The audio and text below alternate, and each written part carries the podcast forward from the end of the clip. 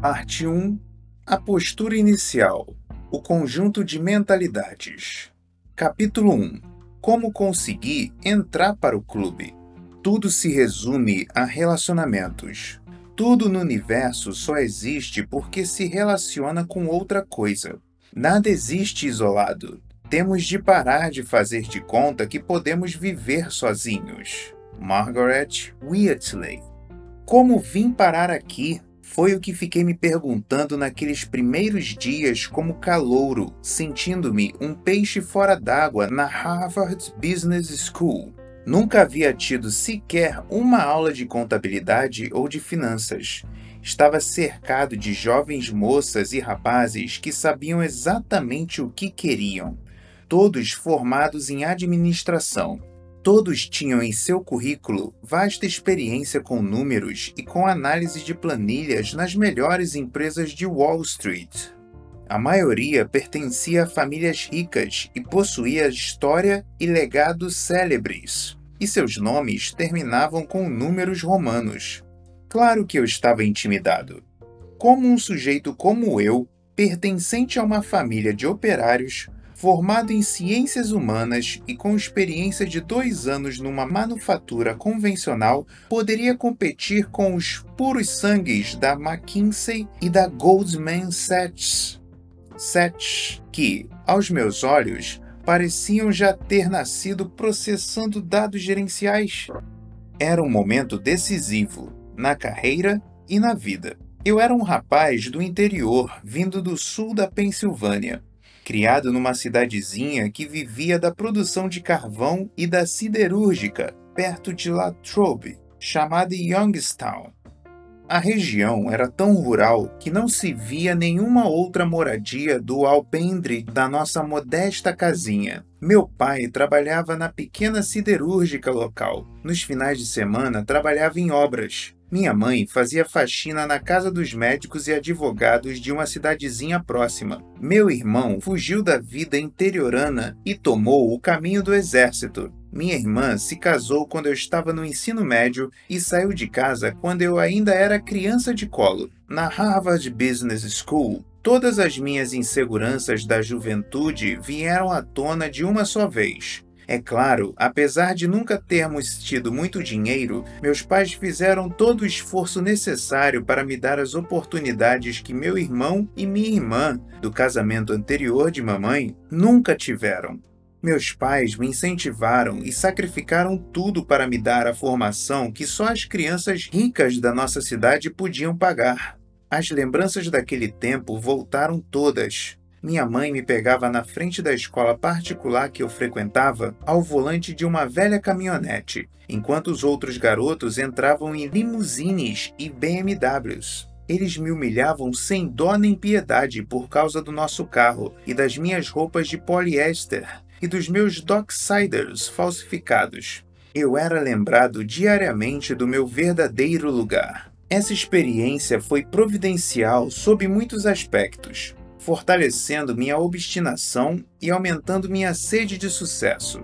Para mim, estava claro que havia uma nítida linha de separação entre os privilegiados e os excluídos. Eu tinha raiva de ser pobre, sentia-me alijado do que, para mim, era a panelinha dos meninos. Por outro lado, esse desconforto fazia com que eu me esforçasse mais do que todos eles. Muito esforço, disse a mim mesmo. Foi assim que venci as dificuldades e entrei na Harvard Business School. Mas outra coisa me separava do resto da turma e me dava uma vantagem. Ao que tudo indicava, eu havia aprendido uma coisa muito antes de chegar a Cambridge, que, pelo jeito, meus colegas não sabiam. Quando fui criança, fui caddy, nota, aquele que carrega os tacos de golfe para o jogador do clube frequentado pelas famílias ricas da cidade vizinha. Isso me fez refletir com profundo interesse acerca das pessoas que tinham alcançado sucesso na vida e daquelas que não haviam conquistado a mesma situação. Observei algo naquela época que, mais tarde, mudaria minha forma de ver o mundo.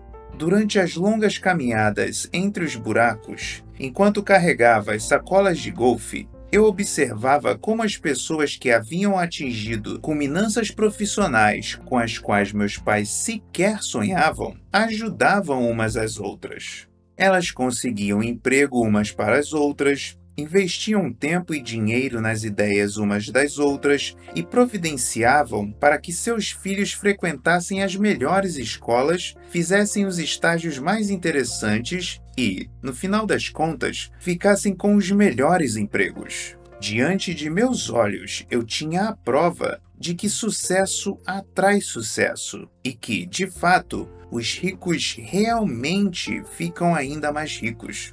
Sua rede de amigos e sócios era o taco mais poderoso da sacola que eu carregava para eles. A pobreza, acabei percebendo, não era pura e simplesmente a falta de recursos financeiros. Era o isolamento do tipo de pessoa que poderia ajudar a outra a subir na vida. Passei a acreditar que, sob determinados aspectos muito específicos, a vida, como o golfe, é um jogo e que as pessoas que conhecem as regras e as conhecem profundamente jogam melhor e têm mais êxito. E a regra mais poderosa da vida dita que a pessoa que conhece as pessoas certas pelos motivos certos e que se vale do poder representado nesses relacionamentos pode entrar para sócio do clube independentemente de ter começado como carregador de tacos ou qualquer outra coisa. Essa descoberta trazia algumas implicações de grande empowerment. Para atingir metas na vida, percebi, não importa tanto o quanto somos inteligentes, talentosos ou, ainda mais esclarecedor para mim, ricos. Sem dúvida, essas coisas são importantes, mas têm pouca eficácia se não entendermos uma coisa: ninguém chega lá sozinho. Com efeito, não se chega nem na esquina. Felizmente, eu tinha uma enorme disposição para me tornar alguém.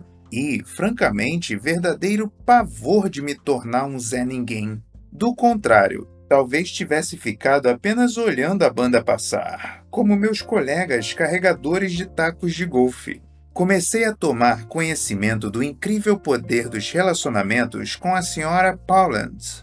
Carol Pauland era a mulher do dono do maior depósito de madeiras da cidade, e o filho dela, Britt, que tinha a minha idade, era meu amigo. Eles frequentavam a nossa igreja. Naquela época, acho que eu queria ser o Brit. Ótimo atleta, rico, cheio de meninas atrás dele. No clube, eu era o caddy da senhora Poland. Era o único que, por incrível que pareça, me preocupava em esconder os cigarros dela. Fazia tudo o que me era possível para ajudá-la a ganhar os torneios. Percorri o circuito na manhã anterior para descobrir os pontos mais difíceis, testava a velocidade do gramado. A senhora Poland ganhava uma após a outra. Sempre que havia competição entre as mulheres, eu fazia um trabalho tão bom que ela me elogiava para todas as suas amigas. Em pouco tempo, eu era requisitado por outras clientes. Eu carregava os tacos por até 36 buracos por dia se tivesse clientes suficientes, e tratava o CAD Master do clube como um rei. No primeiro ano, ganhei o prêmio anual de Caddies, o que me deu a chance de trabalhar para Arnold Palmer quando ele foi jogar no campo de sua cidade natal. Arnie começou como caddy também, no Latrobe Country Club, e acabou como dono do clube. Eu o tomei como exemplo. Ele era a prova viva de que o sucesso no golfe e na vida não tinha a ver com a classe social, tinha a ver com acesso. Sim, e com talento, pelo menos com a classe social, pelo menos no caso dele. Alguns conquistavam seu sucesso através do berço ou do dinheiro. Outros eram excepcionais naquilo que faziam, como Arnold Palmer. A minha vantagem, disso eu sabia, era a iniciativa e a persistência. Arnie era a prova inspiradora de que o passado da pessoa não tinha de ser, necessariamente, uma prévia do seu futuro. Durante anos, fiz parte de fato da família Poland. Passando os feriados com eles e frequentando sua casa quase diariamente. Bridge e eu éramos inseparáveis e eu adorava aquela família como se fosse minha. A senhora Poland fazia questão de que eu conhecesse todos os frequentadores do clube que pudessem me ajudar. E, se me visse à toa, eu teria que ouvir. Eu a ajudava no golfe e, em retribuição por tudo que eu fazia, ela me ajudava na vida. Aprendi com ela uma profunda lição sobre o poder da generosidade. Quando se ajuda alguém, é comum essa pessoa retribuir a ajuda. A reciprocidade é a palavrinha mágica que as pessoas vão usar mais tarde para descrever esse princípio universal. Para mim, a palavra era carinho tínhamos carinho um pelo outro. Por isso fazíamos um esforço extra para nos favorecer reciprocamente. Graças a essa época, e especificamente a essa lição, percebi naquele primeiro semestre na faculdade de administração que os alunos hipercompetitivos e individualistas da Harvard estavam fazendo tudo errado. O sucesso, em qualquer campo, mas sobretudo nos negócios, depende do relacionamento com outras pessoas e não contra elas. Nenhuma quantia em dólares é capaz de mudar um fato imutável. Os negócios são relacionamentos entre seres humanos, motivados e determinados pelas pessoas. Não demorou muito depois de iniciado o segundo semestre, para eu começar a me tranquilizar de forma jocosa. Como é que essas pessoas conseguiram chegar até aqui? O que muitos dos meus colegas de faculdade não tinham, acabei descobrindo, eram as aptidões e estratégias associadas com a formação e o cultivo de relacionamentos. Nos Estados Unidos, e principalmente no mundo dos negócios, somos criados para admirar o individualismo ao estilo John Wayne. As pessoas que voluntariamente procuram agradar as outras para se envolver na vida delas são vistas como falsas, bajuladoras, hipócritas. Com o passar dos anos, aprendi que a absurda quantidade de equívocos alimentados pelas pessoas com iniciativa para estabelecer relacionamentos só é comparável aos equívocos sobre a melhor forma de estabelecê-los. O que vi no campo de golfe, amigos ajudando amigos e famílias ajudando outras famílias, não tinha nada a ver com a manipulação ou toma lá da cá. Raríssimas vezes acontecia de se tentar contabilizar quem tinha feito o que por quem, ou se tratava de mera estratégia de dar para receber. Com o passar do tempo, passei a ver esse tipo de ajuda ao semelhante como uma forma de contribuir para a vida das pessoas. Além de ser uma forma de desenvolver e enriquecer minha própria vida, isso se transformou no planejamento consciente do rumo que eu desejava imprimir à minha vida. Quando passei a ver meus esforços de networking por esse prisma, permiti-me entregar-me de corpo e alma a essa prática em todos os setores da minha vida profissional e pessoal. Não pensava nisso na forma fria e impessoal normalmente atribuída ao networking. Na verdade, eu estava me conectando, compartilhando meus conhecimentos e recursos, meu tempo e minha energia, meus amigos e parceiros, minha empatia e minha solidariedade no esforço contínuo de melhorar a vida das pessoas, enquanto, ao mesmo tempo, melhorava a minha própria. Como no mundo dos negócios em si, ser um elo numa corrente não exige gerenciar transações, mas relacionamentos. As pessoas que instintivamente formam uma forte rede de relacionamentos sempre geram grandes negócios. Quando reduzimos os negócios a seu elemento fundamental, eles continuam sendo uma forma pela qual algumas pessoas vendem coisas para outras pessoas. Essa ideia pode se perder na tremenda agitação que o mundo dos negócios está perpetualmente criando em torno de tudo, desde marcas e tecnologia até considerações sobre o preço e design numa busca desenfreada pela maior vantagem competitiva. mas pergunte a qualquer CEO, empreendedor ou profissional bem-sucedido como eles chegaram ao sucesso e garanto que ouvirá muito pouco jargão da área de negócios. O que se ouvirá com enorme frequência serão histórias sobre as pessoas que o ajudaram a abrir caminho, se estiverem sendo honestos e o sucesso não tiver subido a cabeça. Depois de duas décadas de aplicação bem-sucedida do poder dos relacionamentos na minha vida e na minha carreira, hoje acredito que estabelecer contatos é uma das aptidões de negócios e da vida em geral mais importantes que alguém pode aprender. Por quê? Porque, dito de forma simples, as pessoas fazem negócio com as pessoas que elas conhecem e de quem elas gostam. As carreiras, em todos os campos imagináveis, funcionam da mesma forma. Até mesmo nosso bem-estar e nossa felicidade, como uma enorme quantidade de pessoas já demonstrou, são ditados, em grande parte, pelo apoio, pela orientação e pelo amor que recebemos do grupo de pessoas que formamos ao nosso redor. Levei um tempo para entender exatamente como estabelecer essas conexões com as pessoas, mas eu tinha certeza de que, fosse para me tornar presidente dos Estados Unidos ou de uma associação de pais e alunos, havia outras pessoas cuja ajuda seria necessária na trajetória para atingir esse objetivo.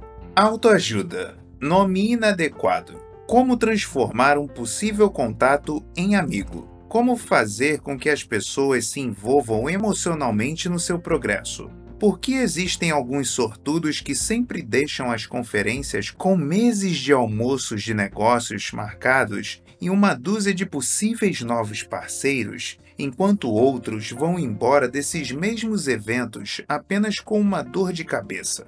Quais são os lugares que você frequenta para conhecer o tipo de pessoa que mais poderia exercer um impacto positivo em sua vida?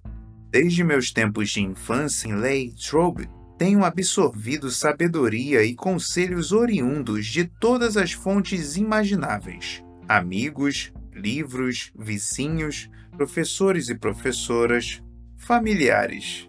Minha sede de fazer contatos era praticamente incansável. Mas, nos negócios, descobri que nada se comparava com o impacto dos mentores. Em todos os estágios da minha carreira, sempre busquei as pessoas mais bem-sucedidas à minha volta e pedi sua ajuda e orientações. Aprendi o valor dos mentores pela primeira vez com um advogado local chamado George Love. Ele e o corretor da cidade, Walt Sailing, me tomaram como pupilo. Eu ficava fascinado com as histórias que me contavam a respeito de sua vida profissional e com as pérolas de sabedoria que haviam recolhido na vida.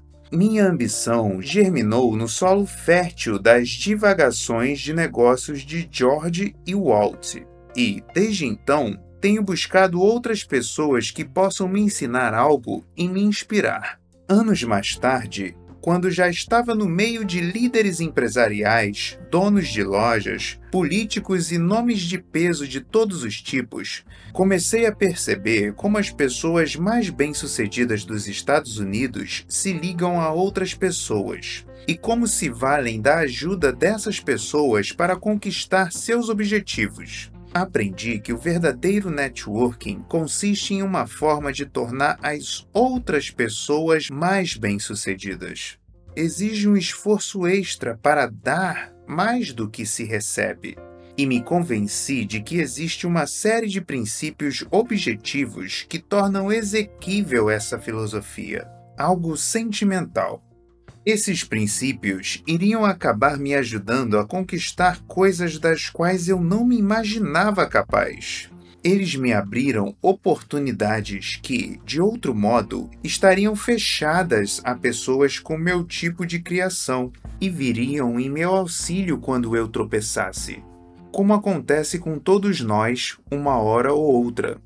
Esse auxílio nunca foi tão necessário quanto o meu primeiro emprego depois da faculdade de administração, na Deloitte e Touche Consulting. Pelos padrões convencionais, eu era um péssimo consultor iniciante. Ponha-me diante de uma planilha e meus olhos ficam arregalados. E foi o que aconteceu quando me vi diante do meu primeiro projeto, enfurnado numa saleta sem janelas, com arquivos do chão até o teto, botando pastas pelo ladrão junto com alguns outros consultores neófitos. Eu tentei, juro que tentei, mas não deu. Convenci-me de que aquela dose de tédio seria fatal.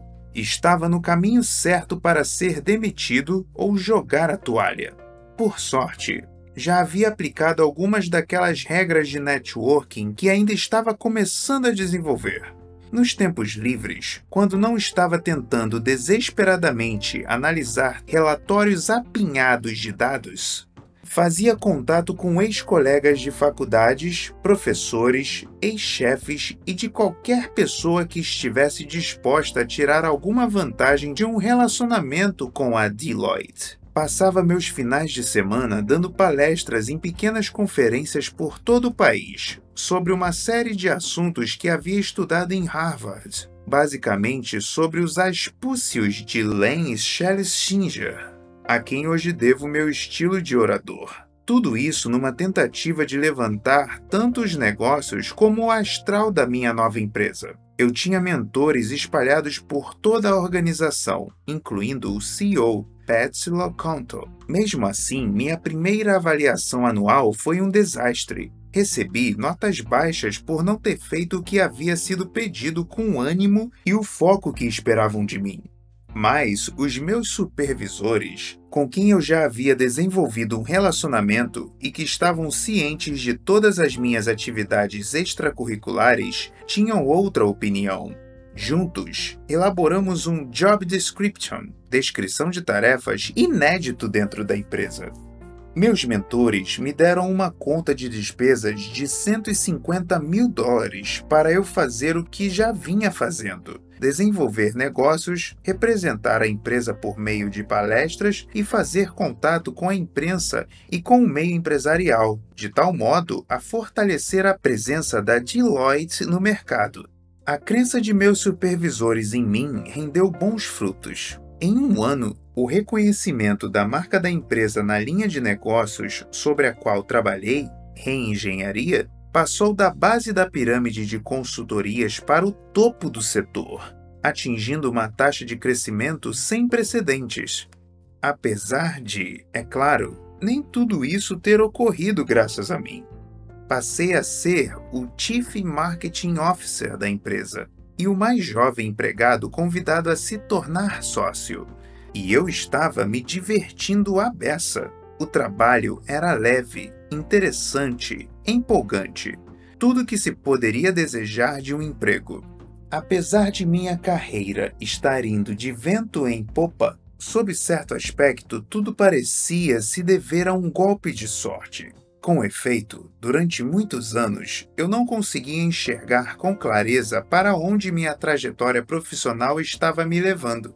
Depois da Deloitte, uma miscelânea de cargos de alto nível culminou na fundação da minha empresa. Só hoje, olhando no retrovisor, tudo faz um enorme sentido. Depois da Deloitte, eu me tornei o mais jovem Chief Marketing Officer da Fortune 500 trabalhando na Starwood Hotel and Resorts. Depois, tornei-me CEO da Knowledge Universe, de Michael Milken, empresa de jogos eletrônicos. E hoje, fundador do meu próprio negócio, Firaze Greenlight, uma empresa de consultoria e treinamento de vendas e marketing que atende a uma infinidade das mais prestigiadas marcas, além de conselheiro de CEOs no mundo inteiro. Percorri um caminho tortuoso até o topo. Sempre que cogitei uma manobra ou precisei de um conselho, recorri ao círculo de amigos que criara ao meu redor. No início, tentei desviar o foco da minha habilidade com as pessoas, por medo de que ela fosse de algum modo inferior às outras habilidades empresariais mais respeitáveis. Mas, com o passar dos anos, todo mundo Desde conhecidos CEOs, passando por políticos, até alunos de faculdades e meus próprios empregados, passou a me procurar para explicar como fazer essas coisas que eu sempre adorei fazer. A revista Crane me incluiu na lista dos 40 maiores líderes empresariais com menos de 40 anos de idade. E o Fórum Econômico Mundial me chamou de líder mundial do futuro. A senadora Hillary Clinton pediu que eu usasse minha capacidade de contatos para levantar fundos para sua organização sem fins lucrativos predileta, a Save America's Treasures. Amigos e CEOs da Fortune 500 pediram que eu os ajudasse a promover jantares mais intimistas para seus principais clientes e candidatos a clientes em regiões estratégicas do país. Alunos de MBA me enviaram e-mails desejosos de aprender as habilidades interpessoais que as faculdades de gerência não ensinavam. Isso acabou se transformando em cursos formais de treinamento que são oferecidos nos mais prestigiados programas de MBA dos Estados Unidos. As habilidades mais sutis que eu usara para conquistar o meu sucesso, como acabei constatando, consistiam em algo que as pessoas poderiam aprender e usar em proveito próprio. É claro que formar uma teia de relacionamentos não é a única providência necessária para ser bem-sucedido, mas construir uma carreira e uma vida com a ajuda e o apoio dos amigos, da família e dos parceiros de negócios tem virtudes inacreditáveis. 1. Um, nunca é entediante. Consome bastante nosso tempo? Às vezes. Exige bastante de nós? Talvez. Mas nunca é maçante. Estamos sempre aprendendo sobre nós mesmos, sobre as pessoas, sobre os negócios e sobre o mundo. E isso é maravilhoso. 2. Uma carreira voltada a relacionamentos é boa para a empresa para a qual você trabalha porque todos se beneficiam do crescimento. O valor que agregamos faz as pessoas quererem estar em contato conosco. Ficamos satisfeitos quando tanto nossos colegas como a nossa empresa partilham do nosso progresso. 3. Os contatos, com o apoio, a flexibilidade e as oportunidades de autodesenvolvimento que vêm a reboque, são uma realidade que faz enorme sentido na nova realidade do mundo atual a lealdade e a segurança antes oferecidas pelas organizações podem ser oferecidas pelas redes que nós mesmos formamos. Empregos estáveis na iniciativa privada não existem mais. Hoje, somos todos donos do próprio passe no mercado de trabalho, gerenciando a própria carreira em meio a diversos empregos e empresas. E, como a principal moeda de hoje é a informação, uma rede ampla e abrangente é uma das formas mais seguras de se manter como formador de opinião em seus respectivos campos de atuação. Hoje, tenho mais de 5 mil pessoas na minha agenda eletrônica que atende o telefone quando ligo. Elas estão disponíveis para oferecer seu conhecimento especializado, seu trabalho, sua ajuda, seu estímulo, seu apoio e, sim, até mesmo seu carinho e seu amor. As pessoas mais bem-sucedidas que eu conheço não têm, enquanto um grupo, talento, formação acadêmica ou carisma especial, mas todas possuem um círculo de amigos talentosos e confiáveis a quem podem recorrer. Tudo isso dá trabalho, exige muito suor, assim como tive de suar quando era carregador de tacos de golfe. Isso significa que é preciso pensar muito não só em si mesmo, mas nas pessoas. Se nos dedicarmos a fazer contatos com as pessoas e pedirmos sua ajuda para sermos os melhores em nossa área, perceberemos, como eu percebi, que essa pode ser uma forma poderosa de atingir nossos objetivos. E tão importante quanto isso, irá preencher e enriquecer sobremaneira nossa vida cercada por uma rede vibrante e cada vez maior de pessoas com quem nos importamos e que se importam conosco. Este livro mostra os segredos dos bastidores de muitas pessoas de sucesso. São segredos frequentemente ignorados pelas faculdades de administração, por consultores profissionais e até por terapeutas. Ao adotar as ideias que abordo aqui, você também poderá se tornar o centro de um círculo de relacionamentos capaz de ajudá-lo a ter êxito ao longo da vida. É claro, sou quase um fanático quando se trata de me esforçar para estabelecer contato com as pessoas. Eu faço as coisas que vou ensinar a vocês sempre com um certo grau de, digamos, exuberância. Mas a simples busca do outro e o simples fato de reconhecer que ninguém faz nada sozinho poderão lhe render resultados impressionantes com muita rapidez. Todo mundo tem a capacidade para ser um conector. Afinal, se um caipira da Pensilvânia conseguiu entrar para o clube, você também consegue. A gente se vê lá.